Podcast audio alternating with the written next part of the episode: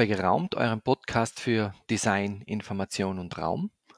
Mein Name ist Christian Lunger, bin Service Designer und Informationsdesigner und auch heute haben wir wieder ein spannendes Gespräch zur Typo 2023 in St. Gallen.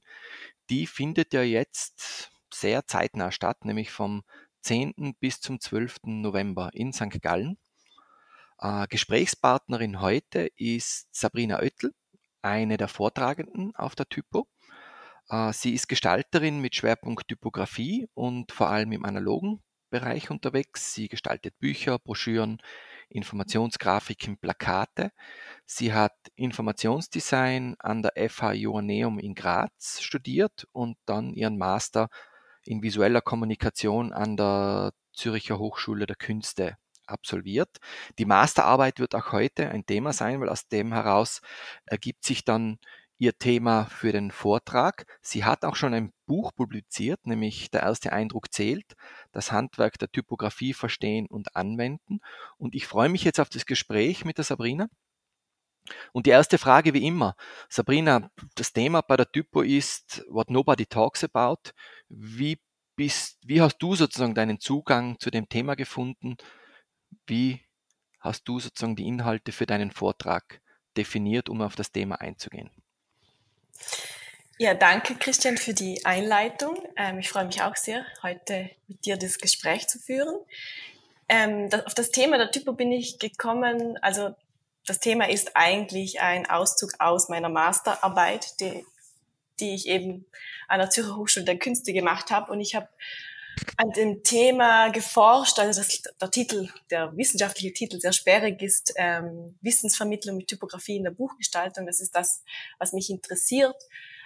Wie ich aber zu dem Thema gekommen bin, das hat einen sehr viel ähm, persönlicheren Zugang, nämlich eigentlich, das Thema ist daraus entstanden, weil ich selber Leserin bin, also ich heißt, das heißt, ich lese viel und gerne und aber ich habe festgestellt, dass je, also dass ich, wenn ich in Buchhandlungen gehe, dass es manchmal, ja, wie sagen wir, äh, manchmal deprimierend ist, weil da so viele Bücher sind zu so vielen Themen, die mich eigentlich interessieren würde, mhm. dass ich aber ähm, irgendwie dass, dass es mir, dass ich mir, dass ich mich nicht dazu überwinden kann, diese Bücher zu lesen, weil sie so unattraktiv anstrengend sind und das, weil, weil ich das Buch in die Hand nehme und denke mir, ja, optisch schön, aber vielleicht optisch schön, aber irgendwie unattraktiv, unattraktiv anstrengend, dass ich mir die Zeit irgendwie nicht nehmen will, mich jetzt damit näher zu beschäftigen. Und mhm. es gibt, es gibt so viele Informationen inzwischen, also inzwischen so viele Bücher und so viele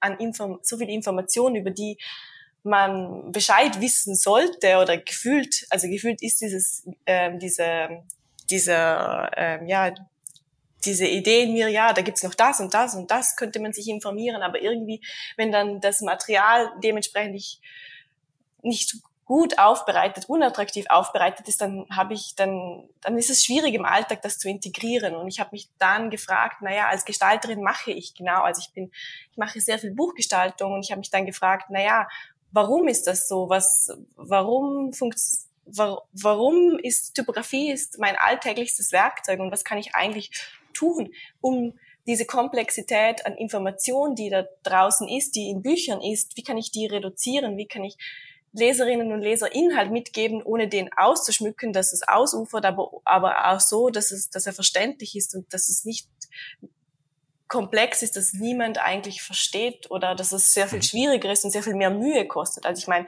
die Bücher sind ja nicht unlesbar und sie sind ja nicht, ähm, ähm, sie sind einfach nur, es braucht einfach sehr viel mehr Mühe und ja, zum, hast, zum diese, diese zu lesen. Ja, du hast einen, einen Begriff äh, verwendet, nämlich ähm, attraktiv aufbereitet, den ich spannend finde, ähm, weil ich denke mal, von dort gibt es jetzt mehrere Wege weg. Also was okay. verstehst du unter attraktiv aufbereitet? Wann ist etwas attraktiv als Leserin? Das ist eine sehr gute Frage, weil attraktiv ist natürlich ähm, ein sehr breiter Begriff. Es gibt, ich meine, speziell bei den Büchern gibt es ja auch diese, diese, dieser Wettbewerb, die schönsten Bücher. Und was bedeutet jetzt attraktiv? Ist attraktiv schön? Ähm, und in welchem Sinne schön? Weil ähm, ein Buch kann auf verschiedene Arten und Weisen auf verschiedene Art und Weise schön sein, ähm, attraktiv ich, ich erläutere das auch in, in meiner Masterarbeit und habe, es ist auch ein Thema, das ich sehr geforscht habe, wie die Sprache, wie wir über etwas sprechen, also wie wir über Typografie sprechen, was das für andere Vorstellungen von eben attraktiv, von gut, von schön ähm, in uns ähm, hervorruft und wie wir dann auch entsprechend die Arbeit anders angehen, also wie wir ein Buch anders gestalten, weil wir ganz andere Auffassungen von attraktiv haben. In dem Sinne, für mich ist ein Buch dann attraktiv, wenn es, wenn es, wenn es mich, wenn ich gerne damit lese, wenn es leicht zu lesen ist, wenn ich das mhm. Gefühl habe, es macht, es, es kostet mich fast keine Mühe. Es ist irgendwie wie Filmschauen, weil Filmschauen ist sehr viel einfacher und sehr viel angenehmer. Lesen ist ja doch für, also der Mensch ist ja von, also Lesen ist ja nichts Natürliches. Lesen müssen wir sehr, sehr mühsam lernen, wenn wir in die Schule kommen. Und wir müssen lernen, dass diese, dass dieser ein, dass diese eine Form ein Buchstabe ist und dass diese viele Buchstaben zusammen ein Wort ergeben. Und das ist nichts, wo unser Gehirn quasi von Natur aus kann. Das müssen wir sehr mühsam konditionieren. Mhm. Und das, das, das, wenn man lesen kann, also wenn man, ähm, ist das ist das ja irgendwann fällt das ganz leicht, wir machen das ganz automatisch. Wir, wir denken ja nicht mehr darüber nach, was unser Gehirn jetzt alles macht. Aber die Meisterleistung ist trotzdem da und es ist trotzdem anstrengend. Und das merken wir auch, wenn wir einen ähm, vollen Tag hatten und dann am Abend noch versuchen, irgendwas zu lesen. Also, also ich meine jetzt nicht nur äh, Social Media Posts und äh, ja. ähm, Wegweiser für den Weg nach Hause, sondern ich meine, wenn wir dann versuchen, etwas Anstrengendes, ein Buch zu lesen oder ein Magazin oder einen Zeitungsartikel, dann werden wir feststellen, dass unsere Konzentration sehr viel schwieriger ist, also dass wir das den Fokus auf dem Artikel lassen, dass das sehr viel uns schwerer fällt. Ich, ich habe in, mein, in, in, in, bevor ich dann die Frage stelle, aber ich habe bei meiner Recherche in der Vorbereitung auf den Podcast einen Artikel gefunden aus der Süddeutschen, den werde ich dann auch in die Shownotes geben, äh, weil ich es recht spannend gefunden habe, ist, weil er darüber geschrieben hat, wie er wieder gelernt hat zu lesen. Also was mhm. dann so Tipps sind. Und äh, ein, ein Begriff, der gefallen ist, ist eben, dass man ähm, durch Social Media sozusagen mehr oder weniger, ähm, man hat die Geduld nicht mehr zum Lesen. Es geht alles so schnell, so kurz und man muss sozusagen wieder reinfinden in dieses, sich Zeit zu nehmen, äh, zu lesen, also länger zu mhm. lesen als nur Headlines und Kurzaussagen und, und Untertitel. Ähm, mhm. Ähm, ich würde aber, bevor wir zu dem Thema kommen, weil dieses Thema leicht zu lesen, das habe ich auch so, eigentlich, ähm, das hat mich angesprochen Mhm. Weil du hast nämlich bei dem Abstrakt, den du mir geschickt hast, ähm, steht nämlich drinnen äh, unter anderem, es wurden Lese-, Lern- und Gestaltungsmuster im Zusammenhang mit Büchern beobachtet, gesammelt und reflektiert. Und mhm. ich fand das nämlich spannend, auch äh, weil du die schönsten Bücher sozusagen ähm, erwähnt hast. Ich ich, ich bin mir, also ich bin mir unsicher, sagen wir es einmal so. Ähm, ich, ich lese wenig von den schönsten Büchern äh, und ich frage mich, äh, ob wir als Typografen manchmal, ich sage jetzt auf Englisch, lost in beauty, also ob wir in der Schönheit versinken quasi. Ähm, ist dann Layout, wo, weil die, die, diese Frage ist, wie kann mir Typografie dabei zu helfen, etwas verständlicher zu machen? Ähm, so hätte ich das in, interpretiert, dass du sagst, es ist leicht zu lesen. Mhm. Ähm, Gibt es da sowas wie einen goldenen Weg, ähm, vor allem jetzt mit Bezug auf Leselern und Gestaltungsmuster ähm, zu kennen und das in die Typografie für ein Buch einfließen zu lassen. Macht es einen Unterschied, dass Menschen besser lesen, verständlicher lesen? Naja, ich glaube, den goldenen Weg gibt es nicht, weil wenn das so einfach wäre, dann würden wir das alle machen, dann könnte, dann, dann wäre meine Masterarbeit sehr viel leichter ausgefallen, dann hätte ich einfach, glaube ich, die zehn Regeln die, der goldenen Typografie runtergeschrieben und dann könnte ich das jetzt publizieren. Wir machen das alle so und ähm, ja, dann hätten wir das Thema irgendwie geregelt. Also nein, leider so einfach ist es nicht. Mhm. Ähm, was ich aber damit meine, was, was du angesprochen hast, dass ich eben diese Lese-, Lern- und Gestaltungsmuster beobachtet habe, es ist schon so, also die Typografie traditionell, also der Kanon der Typografie in den Büchern und das, was wir halt im Unterricht lernen, ist sehr davon geprägt, dass wir sehr viel von der, von der technischen Seite aus sehen. Also wir diskutieren mhm. sehr viel darüber, was über Schrift, wie man Schrift auswählt, wie man Schrift setzt, wie man ähm, Zeilenabstände setzt, wie man Flattersätze macht, wie man Blocksätze ordentlich ausgleicht. All diese, dieser sehr technische Aspekt. Und dieser technische Aspekt ist wichtig, weil es unser, weil Typografie, also ich sehe das nach wie vor als ein Handwerk und, und damit man sein Handwerk beherrscht, muss man eben wissen, wie diese Details alle gesetzt werden. Aber was in der Typografie traditionell sehr wenig diskutiert wird, ist, wie es Leserinnen und Leserinnen damit ergeht. Also wie, wie sie lesen, wie sie das Buch in die Hand nehmen, was, was für sie wichtig ist. Also wir, ich, ich, ich bringe immer diesen Vergleich im, im Digitalen. Da, wenn wir ein Produkt entwickeln, wenn wir eine Website, eine App entwickeln, dann machen wir User-Testing, wir machen Usability-Testing. Mhm. Ähm, das frisst unglaublich viele Ressourcen und kostet wahrscheinlich dann mehr Zeit als wie die Gestaltung der App oder der Website selber. Und wir passen dann dementsprechend die, ähm, ja, das, das digitale Produkt an. Bei einem, bei der typografischen Gestaltung, also vor allem bei einem Buch, machen wir das nicht. Und ich verstehe schon, wieso, weil wir können nicht ein Buch neu drucken, nachdem wir festgestellt haben, 100 Leute finden es, fänden es anders besser. Aber ich finde es trotzdem spannend, ähm, Leserinnen und Leser zu fragen, wie sie mit wie sie Bücher in ihren Alltag integrieren, wie sie mit dem Buch umgehen, weil man aus diesen Aussagen sehr viel auch für für nächste Projekte lernt. Mhm. Und ich habe und ich habe das tatsächlich auch gemacht. Ich habe ähm, ich habe für meine Arbeit dann mit natürlich mit Buchgestalterinnen und Buchgestaltern geredet, wie sie Buchgestaltung angehen, was für sie wichtig ist, welche Fragen sie sich stellen, welchen Prozess sie ähm, bei einem Buch durchlaufen. Und ich habe aber auch wirklich mit Leserinnen und Leser, also wirklich mit Menschen, die keine Ahnung von Typografie und keine Ahnung von Gestaltung haben, gefragt, wie sie lesen, wie sie ein Buch in die Hand nehmen, was sie sehen, was ihr Eindruck ist von diesem Buch, wann sie lesen, warum sie lesen, also all diese, diese Motivationsgründe, fürs Lesen und ihre Eindrücke durchs Lesen ähm,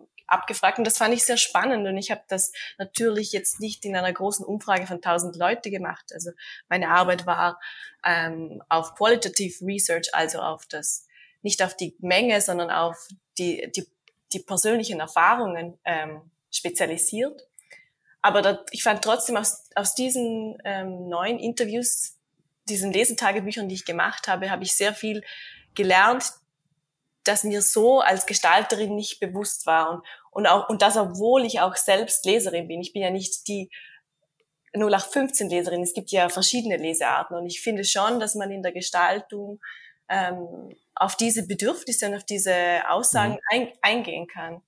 Und weil du, weil du die schönsten Bücher erwähnt hast, es gibt, also man muss halt schon stark unterscheiden. Es gibt verschiedene Bücher. Also es muss nicht jedes Buch alles können. Mhm. Und, und ich sehe schon Schönheit ein wichtiger Teil darin, dass Bücher, also ich nenne das immer, ich nenne es nicht lesbar, weil lesbar finde ich so ein schwieriges Wort. Ich nenne es immer greifbar, mhm. ähm, ähm, greifbar werden, weil Schönheit schon dazu beiträgt, dass ich Dinge lieber mache, dass ich Dinge lieber anschaue. Und wenn ich Motivation... Attraktivität. Ja, wenn ich Dinge, wenn, wenn, wenn etwas, also ich, man muss, Dinge müssen leserlich, also ich muss Buchstaben erkennen, ich, es muss ja. lesbar sein, ich muss es verstehen, aber es muss auch Lesefreude in mir wecken oder ich, ich muss das wollen, weil sonst, sonst wird es schwierig. Also, ja.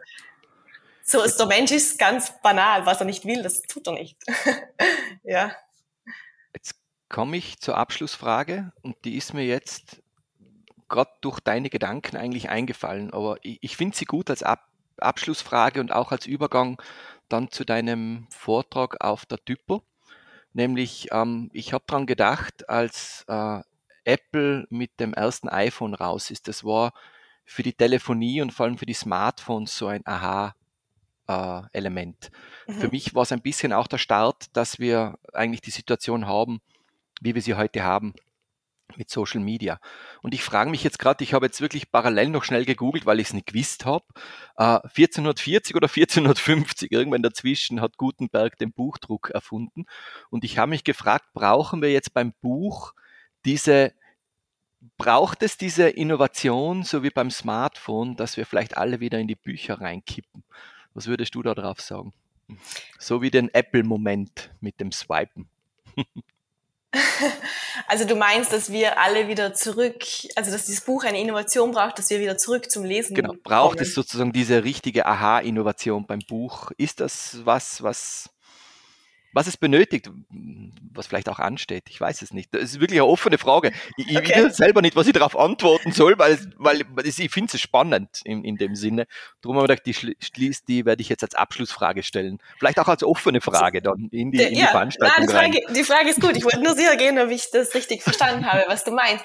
Ähm, ich glaube nicht. Also das Spannende am Buch finde ich ja, dass das Buch seit es, also es seit es erfunden oder seit die Menschheit das Buch hat, ähm, dass das Buch sehr gleich geblieben ist. Das Buch hat immer noch die gleichen Mechanismus. Es, ist, es, hat einen Umschlag, den schlagen wir auf, wir blättern um. Das heißt, wenn wir ein Buch finden, auch von 1500, wissen wir ganz genau, wie wir damit umgehen. Ich bin mir nicht sicher, ob Menschen in ähm, 500 Jahren wissen, wie sie mit einem iPhone eins umgehen müssen. Also, okay. im, also im Sinne von, also die Technik vom Buch ist jetzt eine sehr stabile geblieben. Es ist immer noch mhm. dieses Blättern, es ist immer noch diese Abfolge, es ist immer noch papiergebunden.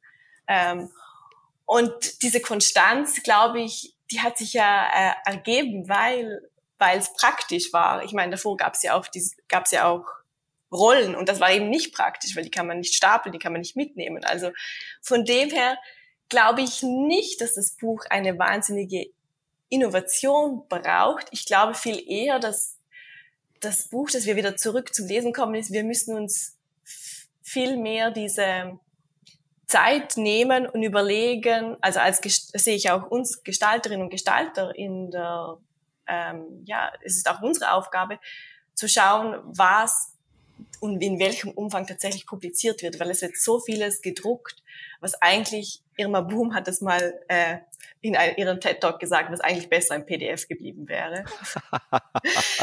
Und es ist auch so, es, es ist, also was, was, ich, was ich festgestellt habe, weil ich auch eben analog, ich arbeite tatsächlich auch mit Buchdruck, ähm, arbeite. Im Buchdruck ist alles so, so langsam, es ist alles so mühsam.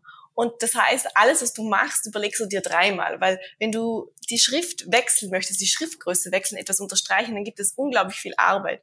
Und deshalb machst du das alles sehr viel bewusster. Und dann entscheidest du natürlich auch vom Inhalt her sehr viel bewusster, was du tust. Aber es ist inzwischen, die technologischen Möglichkeiten haben es uns ermöglicht, dass wir wirklich sehr, sehr, sehr schnell Buch, Bücher publizieren könnten. Wir mhm. haben alle diese Software zur Verfügung. Wir brauchen ja nicht mal mehr Spezialistinnen und Spezialisten. Wir könnten, theoretisch kann jeder und jede selber ein Buch zu Hause schreiben und drucken. Also das ist, aber was auch dazu führt, dass wir viel zu wenig, also dass wir viel, dieser verkürzte Zeitraum führt auch dazu, dass wir uns weniger Gedanken vielleicht machen. Und ich glaube eigentlich, dass es mehr so dieses, dass es mehr so diese, diese Zeit dem Produkt zu schenken, also wie wir die Dinge aufbereiten, mhm. dass eigentlich das die Innovation ist, die Form an sich finde ich, hat sich schon über sehr viele Jahre bewährt und ich glaube nicht, dass das Buch jetzt mehr Innovation braucht. Mhm. Also an sich in ihrer Form. Ich, das sieht man ja auch, es gibt diese ganzen ähm, Möglichkeiten, wo dann versucht wird mit 3D-Technologie oder mit Screen, dass man mit QR-Code aufs, auf das Digitale wechselt. Aber das bringt ja eigentlich, das finde ich nicht sehr zielführend, weil Lesen ist eben etwas, wie ich schon gesagt habe, sehr anstrengendes und wir müssen uns unsere, unsere Augen dazu bewegen und überzeugen, dass wir das tun wollen. Und wenn wir dann ständig wieder vom Smartphone abgelenkt werden, weil wir jetzt kurz mal im Internet ein Video ansehen oder was auch immer, dann haben wir uns schon wieder verloren im Smartphone und nicht im Buch. Mhm. Die passende letzte Frage, die Abschlussfrage, die wir immer haben. Ähm, dein Lesetipp für die Hörer und Hörerinnen. Ja, mein, mein Lesetipp, mein Lesetipp ist Lesen. ja, das finde ich gut. Also Zeit nehmen zum Lesen. Ich habe egal was. ja, es ist ja tatsächlich so. Es gibt genügend, es gibt genügend, es gibt ja natürlich viele spannende Bücher ähm, und man, ich merke das selber im Alltag vergisst man das oft. Und ich habe dann merke dann immer wieder, wenn ich mir zehn Minuten am Tag Zeit nehme, dann bin ich immer wieder so getriggert, weil ich merke, ach, das, die zehn Minuten tun mir wirklich gut. Und dann mache ich es wieder öfters. Also mein Tipp wäre wirklich lesen, sich, also wirklich, weil weil ja, weil es einem viel bringt. Aber als Buch, ähm, ich hätte zwei Bücher, was ich, was ich empfehlen würde, die beide gut zu meinem äh, zu meinem Thema passen. Und zwar auf der einen Seite ähm, Sprache und Sein von Kybra Gümüşey, die schreibt in ihrem Buch, wie Sprache unser Denken prägt und damit unsere Politik bestimmt und eben auch wie mächtig Sprache ist. Und das andere Buch wäre Die Macht der Schrift äh, von Martin Puchner, der darüber schreibt, wie Literatur die Geschichte der Menschheit geformt hat. Und ich finde die beiden Bücher sehr spannend, weil sie nicht wirklich was mit Typografie zu tun haben, aber in einem sehr weiteren Sinne erklären oder den Kreis schließen, eben wie Worte und das Objekt Buch, ähm, was, was die in uns Menschen hinterlassen, was die was, ja, was die imstande waren zu erzeugen. Unsere heutige Gesellschaft wäre ohne Bücher nicht dieselbe. Und ich finde das mhm. sehr spannende Inputs auch zum Thema Typografie, weil man dann vielleicht auch ganz einen anderen Zugang kriegt, dass eben Typografie nicht nur Schriftwahl ist, sondern und Schrift, perfektes Schriftsetzen, sondern auch, dass man sich dieses Ausmaß von Typografie, wenn wir Texte setzen, bewusster wird. Finde ich super, danke vielmals. Ähm, ich würde sagen, ähm, wir oder ich verweise jetzt auf die Shownotes, weil es ist immer ein, ähm, eine gute Position. Die Links, äh, die wir zu den Ressourcen, die wir jetzt genannt haben beim Podcast, findet ihr wie immer in den Shownotes. Und falls ihr Anregungen und Wünsche habt, es gibt unsere E-Mail-Adresse, die heißt podcast.geraumt.com. Und mir, also ich, ich habe wie immer, es ist wirklich wie immer. Es seien noch viele Fragen offen und was ja für mich fast schon perfekt ist, weil dieser Podcast ja die Vorbereitung ist auf die Typo 2023 in St. Gallen vom 10. bis zum 12. Und ich gehe davon aus, ein paar Fragen werden wir sowohl beim Vortrag als auch im persönlichen Gespräch dort klären können. Wenn immer das interessiert, äh, ich empfehle, sich die auf den Kalender zu setzen. Und Sabrina, ich, ich freue mich auf deinen Vortrag vor Ort ähm, und danke auf jeden Fall, dass du dir jetzt Zeit genommen hast für das Gespräch. Äh, ich freue mich, wenn wir uns in St. Gallen sehen. Danke, Christian. Es war eben, habe ich ebenfalls gefreut und freue mich ähm, auf den Austausch in St. Gallen. Nicht nur mit dir, sondern auch mit anderen. Ähm, ja, freue mich. Danke.